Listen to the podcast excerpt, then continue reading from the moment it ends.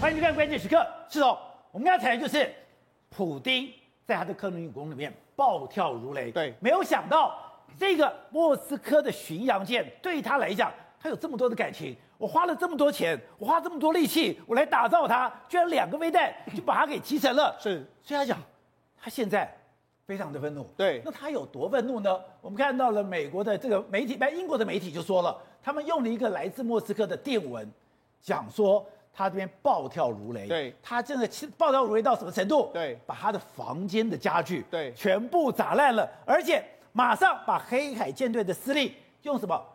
暴力逮捕来形容，没错，宝杰，那是莫斯科号被击沉之后，听说普丁接到消息的时候，他整个人暴跳如雷，他的神情是这个样子，他似乎是觉得说，哇，是不是已经走到末路了？这个情形啊，这么严重吗？好，那他对第一个时间把所有东西摔烂不说，宝杰，那还他还做了什么事？那个晚上听说他我彻夜未眠啊，他整个晚上失眠。那同时之间呢，黑海舰队的司令奥西波夫马上就被传出说他被逮捕，而且现在媒体的传言是被暴力逮捕。所以你看，其实这个目前普丁是真的相当相当的愤怒，有气没处发。那你看，另外一方面，我们拜登，拜登，拜登人家记者问他说：“哎、欸，你准备好去基辅了？”呀，你看他的整个表情，哎、欸，他的表情想去基辅，对，他的表情跟这个这个普丁的表情，你就知道说现在的战况真的对莫斯科是相当相当是不利啊。好，所以我们看到英国的《每日电讯报》里面就提到说：“哎、欸，他们引用了俄罗斯的这个 Telegram 的频道，对他们讲说里面有一个。”神秘的电文，对，神秘的电文里面，它就是之前俄罗斯的特工，他讲那个晚上是他们在看过普丁最暴跳如雷的一个晚上。没错，这个爆料是来自于克里姆林宫，跟有克里姆林宫有接触了一个特工，里面讲到一个非常重要的消息。然后呢，这个把它报道出来，他报道出来，他又说什么？根据我们讯息来说的话，这个普丁都怒不可遏。他说当天晚上跟他打照面的人就说，他从来没有说看过他如此之生气。他说舰队是他的希望，由于担心那个整个黑海舰队的安全，他就于是原本要进攻，他就把它放慢速度了。好，那样他这样，俄罗斯总统的官邸的家具被受损，然后这个公这个浴室里面的水晶桌，还有散乱的各个柜子、椅子，还有抽屉，都感受到了总统的愤怒。所以你看，你看水晶桌被推翻的柜子，然后椅子还有抽屉，你就知道说，如果按照我们一般人，你出气到。把柜子都拿出来砸，你就知道说那个是多么生气的一个情形。他形容这个暴风雨的晚上，不是莫斯科的巡洋舰受到损害，对，总统官邸的家具也受损了。没错，那好，那就说呢，度过了一个所谓的不眠之夜。好。那这让，他一没有人一开始的时候呢，没有人跟他说什么。但是后来他慢慢了解的时候，就说啊，原来是这个这个，他并没有跟他说是火灾还有弹药。他说被告知是被巡洋舰击落，而且根据他们的说法是什么？他们说他们乌克兰的说法是乌克兰的这个海王星，对，他们不是这样说，他们说是 Boris Johnson 访问基辅时候交费。英国交付给乌克兰的武器哦，他说普丁认为说这是由英国军方所控制哦，所以呢，这在普丁的如果这个报道里面来讲的话，他讲的是被英国的飞弹击落，而且是由英国军方所主导的一个一个所谓攻击行动哦。所以俄罗斯对外第一时间讲，那是因为火灾，那是因为弹药库爆炸。对，甚至我们看到了乌克兰的这个，他们还嘲笑说，哎，搞不好你们是小兵抽烟把它弄爆炸吗？结果。按照这份电文讲，对，普丁收到的是非常精准的消息，对，是被飞弹打的，对，而且是被英国的飞弹打的。好，那我们知道，事实上这一次的这个这个为什么这么强的莫斯科号会被打掉？我们先给大家看一下，我们再仔细来看，你看。它我们说它有三种这个防防空设备，对，三层防护。萨萨这个所谓的萨 S 三百就在这个地方。另外一个还有近距离的这个武器系统，这是在打近距离的。另外还有反舰飞弹，三层的防护网。在三层防护网，照理说飞这个飞弹来的时候，你一定可以拦截到它。问题是没有拦截到。好，那没有拦截到，那是不是为？所以我们昨天讲说的，这是你的火炮系统，对，这是你的反舰系统，对，这是你的垂直发射，对，这是你的攻击。结果这里面。有上三百的地对空导弹，对，这个地方有反舰导弹，这个地方，哎，我的机炮就在这里，对，有近距离的这个导飞弹系统，还有机炮在这个地方，哎，这么多的防护，你居然都完全没有用，人家就说那是你的雷达有问题。好，那我们来看它，它雷达到底有什么样问题呢？第一个。它的雷达，宝姐，它用的是这个三 P 四一的这个雷达。这雷达是什么样子？它是叫做机械扫描的雷达。机械扫描雷，跟我们现在一般用的所谓这个正位的这个相位雷相位的这个正用阵列雷达是不一样的。哦，相位阵列它不是相位正位。对，相位阵列雷达是可以扫描所有东西。它是这样，它有角度。就是说我我机械扫描那个地方才可以扫得到，哦、我扫不到的话就没有办法扫到。所以它有一个，所以为什么人家说它只能够一次针对一个目标，就是因为它的方向，它的机械式的扫描就是有这样的天生的这个缺点，所以。那个无人锅机过去，第一个我是测试，对，然后也真的是诱敌，对，但是问题是不是只有这个飞弹啊？我们不是只有这个雷达，我们记得非常清楚，萨姆三百它也有雷达，对，所以萨姆三百它的雷达是什么？它的是雷达，因为它它的确雷达也在这个位置，但它的雷达呢只有一百二十度。所以它有几个角度，它是看不到的。所以你等于是说，你要同时算出什么东西？为什么这个攻击一定是很非常精密的计算？你要知道说，它萨姆三百它当时的这个雷达在什么地方？它在扫描什么地方？然后同时你要知道说，它船上这个机械雷达它在扫描什么地方？你要避开这两个雷达的攻击，死角，死角就出现。死角出现的时候，我就可以精准的命中到它的左旋的这个位置。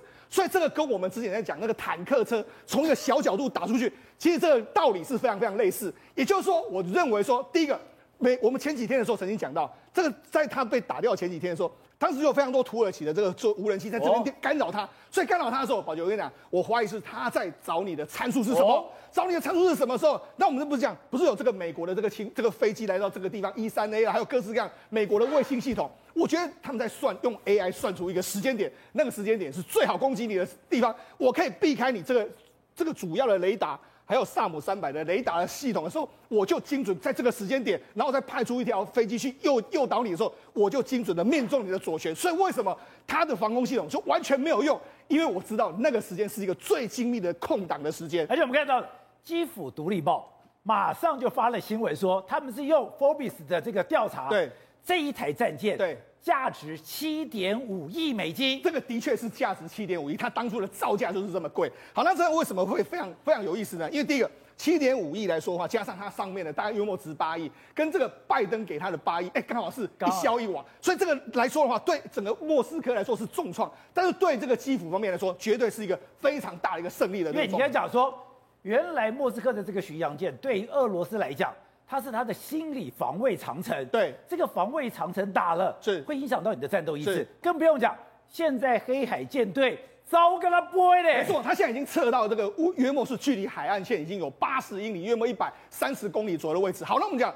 这里面来说的话，它被集成的位置来说的话，到底有多么像不寻常的地方？第一个，它被集成，当时我们就讲一三 A 就在这个地方，对，它是地方飞，而且它在这边绕了一圈，绕了好几圈，当时它就在这个地方攻击嘛。所以好，那除了这个之外，除了美国的军机去那个地方之外，后来俄罗斯也有军机来到这个地方，它一一辆这个 Tu 图的一五四 M 也飞到这个地方，它似乎也是要来看说到底是发生了什么事情。好，那我们讲，至少目前为止来说啊，你看我们如果整个时序来讲的话。第一个，他在一点一点这个约莫是凌晨一点零五分的时候发出所谓的求救讯号，到一点十四分的时候，他就整个撤场，撤档的时候整个半小时之后，所有电力都完全这熄灭。然后他就是谁被土耳其的船只救了五十四名，那救五十四名，后来土耳其还有罗马尼亚的报告就说这个船已经沉没了。所以你知道这个说，如果按照国际媒体的说法，是真的就是被击中，不是像莫斯科军官方一开始所宣称的说，哎，我们弹药库爆炸，这个而且我们人员都完全撤走。国外媒体跟这个呃莫斯科的报道其实是相当差异相当巨大，而且这太恐怖了。过去我们看到了美军演习，也曾经对于像我们的记者舰一样狂轰滥炸，对，炸很久，那个船才真的沉。结果一点零五分提出求救，一点十四分就开始撤场，不到九分钟，对，半个小时之后，所有的电力就熄灭。而且按照立陶宛国防部长讲，他怎讲？上面有四百八十五名。其中死亡人数不明，对，没没错。事实上，现在整个这个伤亡数人数来说也说不拢。好，但是你看，美国这时候就说了，哎，他说军舰这个受损受损严重了，那原因是俄军无能，或者是乌克兰这个进行了一次攻击，他没有说的非常明白。但是宝杰，那到底是什么攻击？大家都一直在说，对不对？一直在说呢。第一个时间来说，当然很多人就说是乌克兰的这个天王星飞弹，海海王星飞弹。那海王星飞弹来说，你看。包括说像这个海王星飞导弹，那也有人说是 NSM 的这个飞弹，哦，各式各样的飞弹现在完全都出来。但是这样对这个北约的这个来说的话，他说这一次是改变整个战场。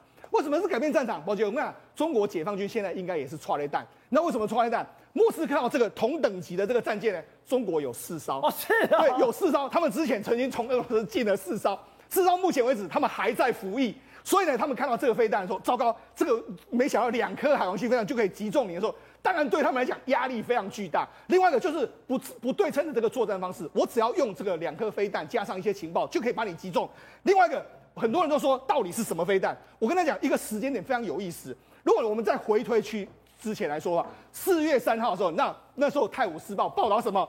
他说强生有意向乌克兰提供反舰飞弹，那阻止俄罗斯海军攻击黑海城市奥德萨。啊，所以呢，当时他就这样说喽。英国《泰晤士报》四月三号报道，对，强生要提供反舰飞弹，防止攻击奥德萨。对，然后奥德萨外面的莫斯科就垮了。对，当时他说什么？俄军下一个目标是奥德萨，所以英国提供的反舰飞弹无效，哎，船这个反这个反坦克飞弹对船船只无效。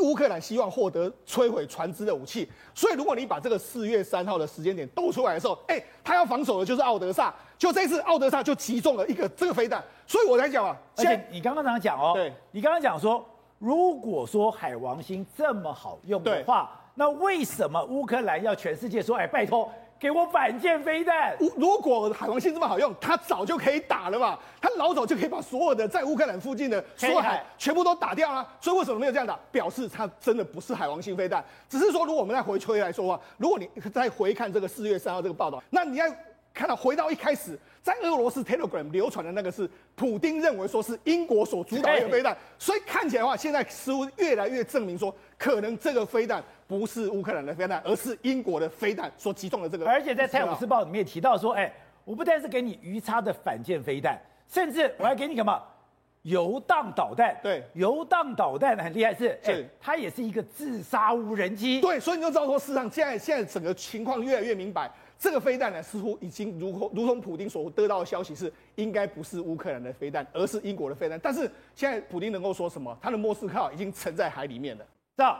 这个莫斯科号，它被击沉之后，我们去了解了一下俄罗斯的电视，才知道这个他们居然这么激动，他们在电视里面居然大骂这个烧舰舰怎么可能被沉没？他们讲好吧，以前你说那是特别的军事行动，可是当莫斯科这艘战舰沉没之后，他们说那就是战争的开始了。对他们说是第三次世界大战的开始，这件事情是真的，俄罗斯的人。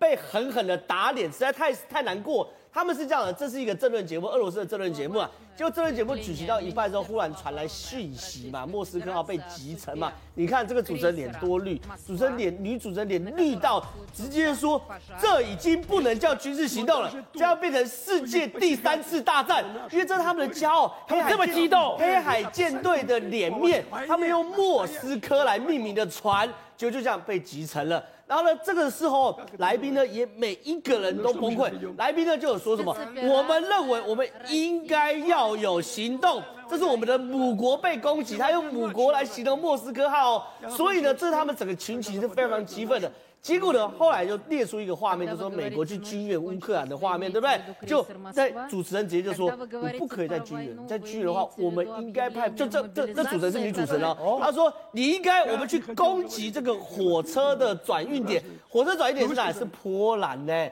他们崩溃到说应该去打波兰呢。所以这个节目里面这些列出来的是美国的军援的清单，刚才讲的是八亿美元，八亿美元清单出来了以后，他说美国正在运送武器透。过轨道经过波兰运送武器，这不是玩笑，我们要严肃考虑是不是破坏火车转运点。这火车转运点，你刚刚讲就是波兰转运点，哎，不惜跟北约开战，等于是打北约，所以你就知道说他们的情绪在看到莫斯科被击沉后有多崩溃。然后呢，更惨是什么东西呢？节目继续进行，就播出这个四国领袖，就是波兰跟波罗的海三国去这个基辅的画面，对不对？然后呢，他们来宾的情绪又崩溃了，他们来宾就直接骂。我们应该直接去炸基辅，把这四个直接炸掉，这是我们的回应。我们要对他们一劳永逸。哎，说什么台湾的电视很激动？你看人家俄罗斯才激动，真的非常非常夸张啊！所以说非常非常激动，可没有办法，他们的脸面被被打打成了嘛。现在大家都不知道，现在全世界的电视媒体都是这个样子啊。对，我们台湾真的刚好而已。好，那除了这边之外呢？好，那这是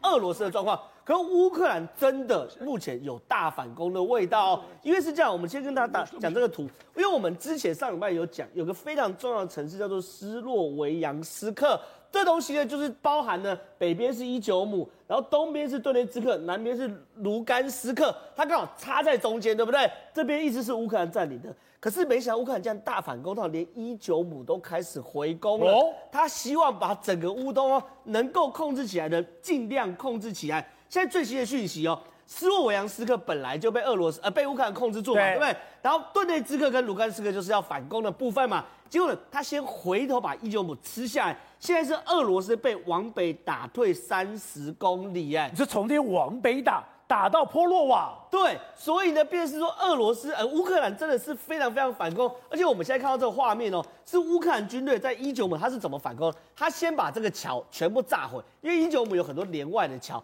他炸毁后呢，确保俄罗斯军队往北逃，然后呢，开始呢去炮击俄罗斯的纵队。我们看这炮炮击俄罗斯的纵队画面，真的是像打小孩。你看，一整个纵队，一个一个一个一个一次把它全部打完，然后全部打完后，看起来是你看，看起来是远程炮火的的的支援哦，对，非常非常准。然后呢，甚至呢，他们还有，这个不是无人机打的，这个不是监视武器打的。之前不是讲他要派出所谓的。幺五五榴弹炮要派出大规模的地哎地面攻击火力，难道这些地面大规模的长城的攻击火力已经送到乌东战场了？因为这很清楚，你看到他这样拍就表示是远程炮火攻击，对不对？可他打的那个间距，我们再看一下，是不是一台坦克一台一个，一台坦克一台一个？所以换句话说，精准导引的榴弹炮已经送过去了。美国说要给要给，才说要给，已经到了。对，神剑 S 用 GPS 惯性导航，然后最多末端用镭射导引的，可能已经就是现在的 showtime 的时候了。而且呢，甚至哦，当俄罗斯坦克开始惊慌失措开始跑的时候，我们看到他们连三菱机炮都可以摧毁俄罗斯坦克，因为三菱机炮你只要去打这个所谓轮带这边，你是可以让它失去动力的。所以你看这三菱机炮也是哒哒哒哒哒，你看连续开火的时候。俄罗斯坦克也是哦，就像一个一个抛锚，一个一个抛锚。所以呢，现在大家很担心啊，普京的心理状态是什么样子？然后呢，美国中央局就就 CIA 啦，情报局局长伯恩斯，我们大家很熟悉，他竟然直接说。普丁哦，现在有潜在的绝望跟挫折，他是用这样的台词来形容所谓普丁。所以你可以看到这个莫斯科号集成的时候，你与其说它是个战略的目的，让这个黑海舰队没办法去做所谓的海面协同作战、地面的攻击，反而是心战的成分更大，让整个普普丁到所谓的俄罗斯的民众都崩溃了。好，所以东伟刚刚看那个画面。现在在乌东的战场，居然有远程的火炮。之前乌克兰说你要给我地面的长城火力，难道这些讲的幺哎幺幺哎幺五的榴弹炮，甚至帕拉丁，这些都已经到了乌东战场了吗？我不是讲过了吗？我不是说很多武器其实早就早就在里面了，对不对？它只是分阶段宣布而已。宣布了之后，这是我的想象啊，对但是很符合现在这个状态。那战争进。进展到某一个程度，美国说我要给你这个武器，乌克兰就从仓库里面拿出来用嘛。我认为是这样子。哦，那现在这个战争哈，其实就是乌东战争是一个关键。对。啊，那个马利坡其实已经是不相干了。哦，真的不相干了。马利坡其实，其实这个呃泽连斯基早就说要放弃了。对。那只是他没有放弃而已。他的领袖，不，他的游击队，不，那个什么？亚速营那人，他说不走。是马利坡，其实在这个场战争里面，象征的意义实际上大过实质的战略意义。是吗？是。他他这个位置，其实他的铁路没有到他那边哦。他虽然是个海港啊，对。但是亚速海跟这个黑海这边不是只有他一个海港啊。那俄罗斯为什么要一定要拿下这个马利坡？啊，这就是我刚刚讲的，它有一个很大的象征意义，因为俄罗斯。进攻乌克兰里面有一个目标目的，是要去纳粹，啊，那去亚就是亚速营，亚就是亚速营嘛，啊，所以刚才瑞德讲的没有错，他们会把这个亚速营彻底摧毁也好，或者是全部俘虏也好，跟国内交代，我们已经去纳粹了，去纳粹化。啊，他其他的已经达不到这个目标了，对，去军事化已经不可能了嘛，啊，这个要这个呃乌克兰中立也不可能了。那现在他唯一可以拿到的这个这个这个成绩，就是马利坡。对啊，但是呢，对整个战局来讲，马利坡现在其实已经无关紧要了。现在还可以很清楚的看出来，乌克兰是在打这个乌东之战。对，那马利坡都不见得这么保险哦。现在就算是被他，他现在还没有完全拿下来哦，他还有零星的抵抗。就算是拿下来之后，你难道认为乌克兰拿不回来吗？乌克兰现在在猛攻赫尔松。对，啊，可有很有机会会拿下来哦。拿下来之后。你认为这个乌克兰军队是不是会往那边走？他就会切到赫，切到了马利坡去了。是，然后就进克里米亚了。啊，这个是他们最终的战略目标。所以我以前也讲过，啊，他最后会想办法把让俄罗斯把克里米亚都吐出来。走，当然现在全世界焦点在俄乌的战争，俄乌战争里面 背后两个最主导者当然是美国跟俄罗斯。但现在这两个国家都把焦点放在一个地方，放在中国。但中国最近出现了一个非常不寻常的动作，新华社居然连发了六篇文章，他居然怎么讲？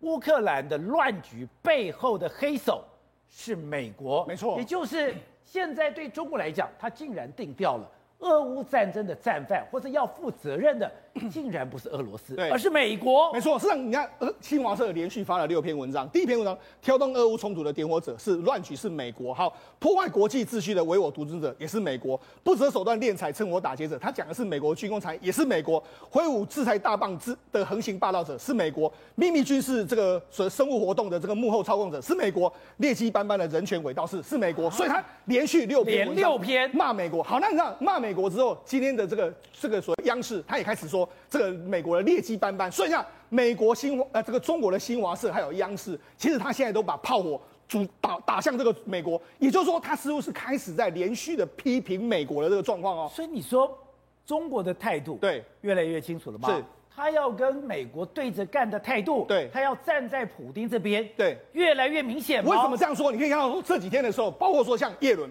耶伦就说很多国家不要当骑墙派，特别是他点名了中国。就像现在布林肯也说了，中国最终必须要在侵略者和受害者，还有现有的国际体制，还有混乱冲突中间做出一个选择。哦、所以说你要做选择嘛。结果你知道，他现在很简单，中国是怕什么？我们就讲嘛，中国我们前几天呃，我们昨天不是讲到，中国现在似乎是很怕普丁真的会垮台。那为什么很怕普丁会垮台？如果说要保住普丁。对，也就是说现在看起来的话，中国似乎已经知道这个整个战事来说的话，俄罗斯可能真的是完全没有办法打下去。但他们现在很怕普丁啊！你看普丁现在他莫斯科会被击沉了，他整个身心理的层面已经完全会撑不住的时候，那中国怎么办？中国只好出手去撑俄罗斯。所以你看这几天都，所以前两天那个分析搞不好是对的。对，对习近平来讲。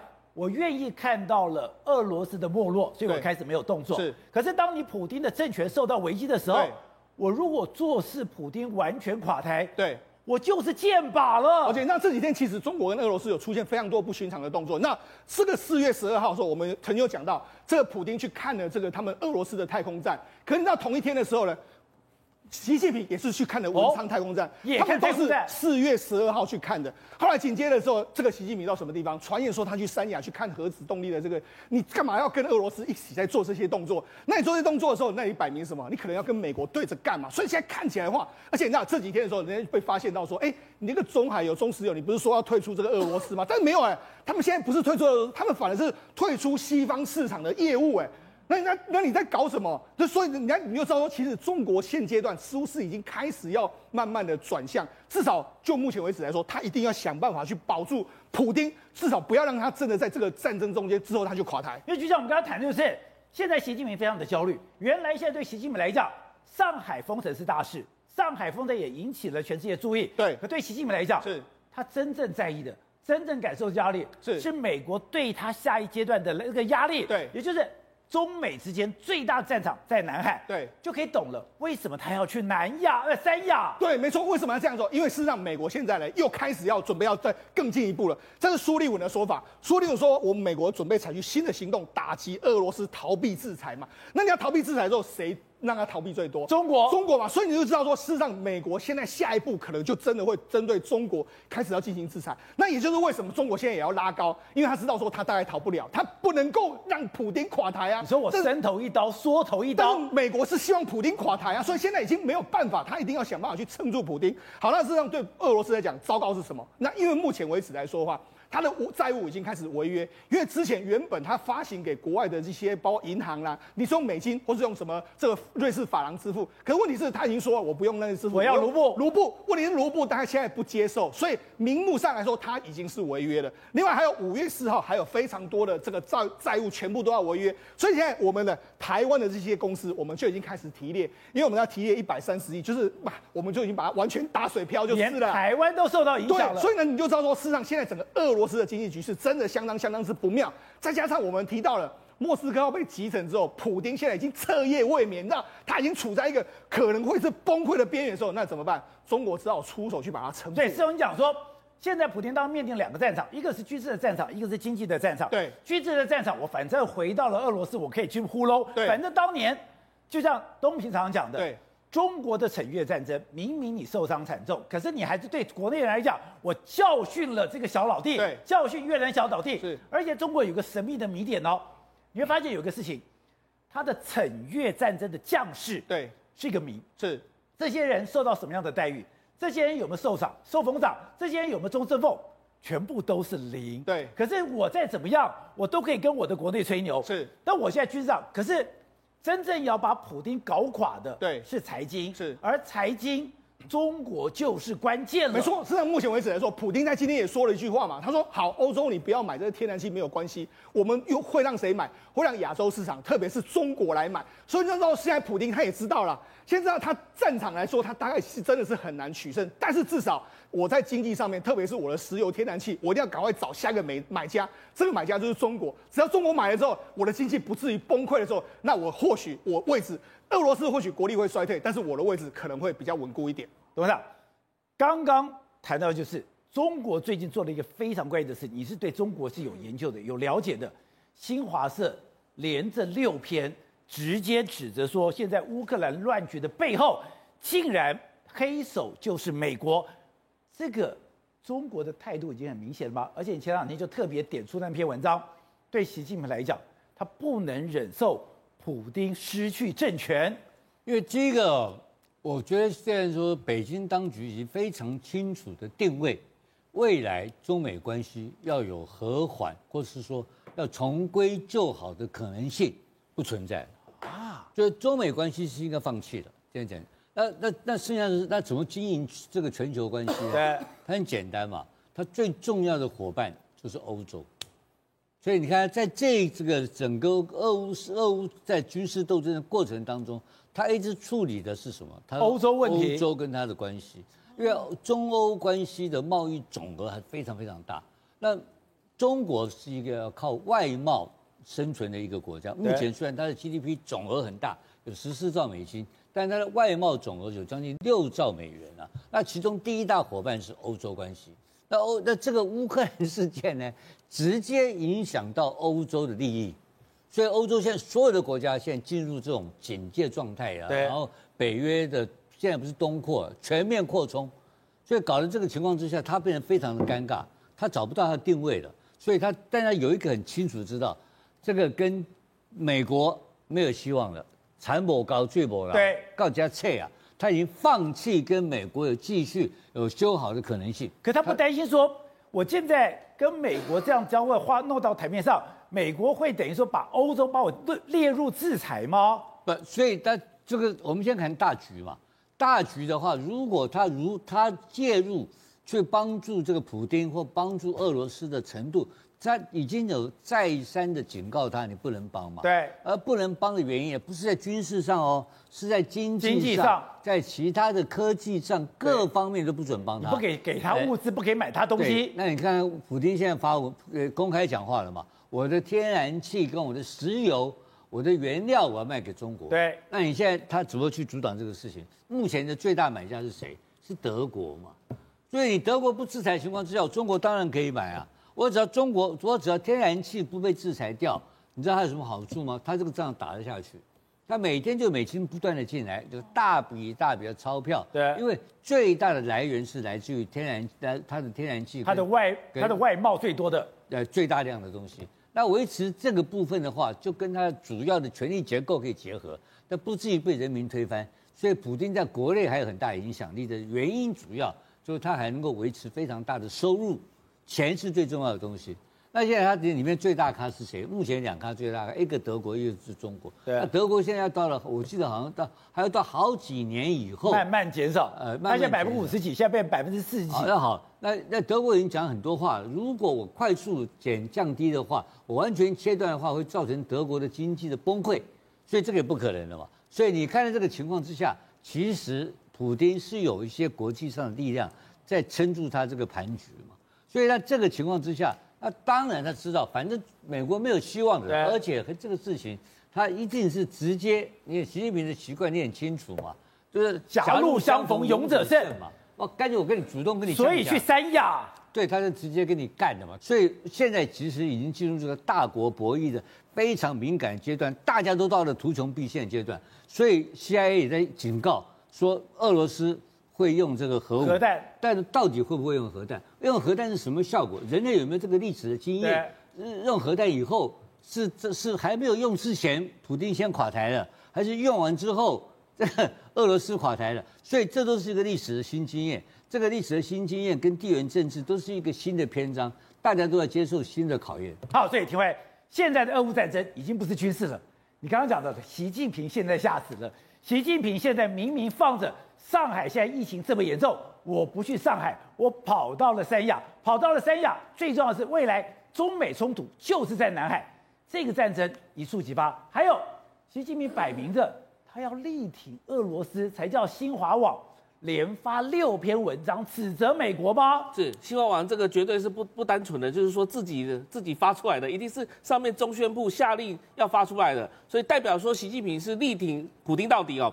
我们先来看那个俄罗斯的这个状况啊，特别是在这个莫斯科号被炸的那个时间点，刚好也是有这个美军的这个 E 三 A 的侦察机在附近，另外还有全球鹰也都在附近，所以不是只有全球鹰也在那边。对，全球鹰每天都会飞，但是有时候会从意大利飞，有时候会从英国飞，有时候会从德国飞，但是要看什么样的一个状态。但问题是刚好也都出现在黑海这个地方。其实我觉得这个事情不单纯。其实俄罗斯他讲说这个跟第三世界大战。有关的话，那事实上还没有办法进入到第三次世界大战的之前的时候，其实这个战事可能会有一些扭转。为什么这么讲呢？因为其实英国他在算计一个东西，英国他一直在怂恿什么乌克兰做这些事情，什么事情把克里米亚拿回来，对不对？但问题克里米亚怎么拿回来？你说现在不是拿回来，是英国在怂恿的。是的，强生一直在讲说就把克里米亚要拿回来，但是问题是克里米亚跟乌东，它现在已经连成一片，在特别是在亚速海旁边这个马利坡这个地方。俄军一直在攻击，然后一直把它连串联成一片的时候，结果你看到一件事情，奥德赛港一直到尼古拉夫，呃，那个尼古拉耶夫，还有赫尔松，赫尔松，俄军还是拿不下来。所以这一块的黑海这一块来讲的话，事实上是一个俄军，呃，乌军还在控制的一个地方。那现在一个问题来了，现在如果说这个战场形态在改变的情况下，那乌东这里不断的一直在轰炸，不断的在战争。俄乌克乌克兰的相关的这个物品物资还是会从乌西进来吗？不用啦，不一定哦。我直接从奥德萨来，从奥德萨下来。那问题是奥德萨有一个这个莫斯科舰在那边挡着，不是碍事吗？对。所以这个事情跟英国应该都是有关系的，因为英国把它干掉之后呢，你看想想看，南方补给线就很像以前在抗日战争的时候，滇缅公路打通了，驼峰对，还有中印公路打通了之后，源源物资不断的从后面上来之后，就可以进入到乌兰。从乌兰切进去，直接北边来讲的话，有一场战事；南边还有一场战事，就是克里米亚。对，所以把克里米亚围起来之后，断了这个俄俄罗俄罗斯的这个相关的这个这个两边的一个串联来讲的话，那岂不就是可以分化俄罗俄罗斯了吗？俄罗斯也不知道要打北边还是打南边好。也就是说，在乌东来讲的话，又分北边战场跟南边战场，南边战场现在可能在在英国来主导了。所以你说英国是非常想要介入这场战争，而且我们也注意到了，强生特别提到。他现在正在调查，在这个战场里面有没有使用生化武器？如果有的话，英国要马上介入了。是的，也就是说，英国它取得正当性，那再加上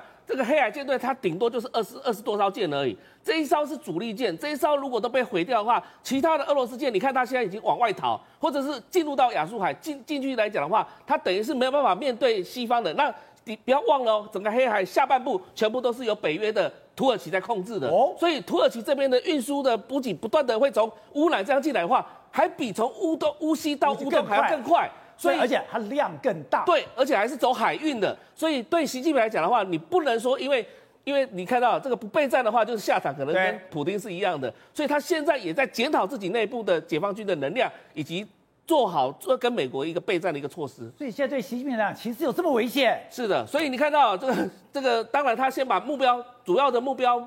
拱拱出来，你看新华网这一个讲的这个六篇文章都在骂美国，就代表先激起国内的这个因素。我们看到上海也在讲说，这个武警镇压的时候说，现在是要对抗美国的时机。所以这个再再这个可以说明一件事情，就是整个中国内部来讲，希望同一个声音，就是说我对抗美国，然后呢，接下来美国来挑衅我的时候，至少激起民族主义。不过呢，这个事情也刚好给习近平可以连任第三任的一个气势。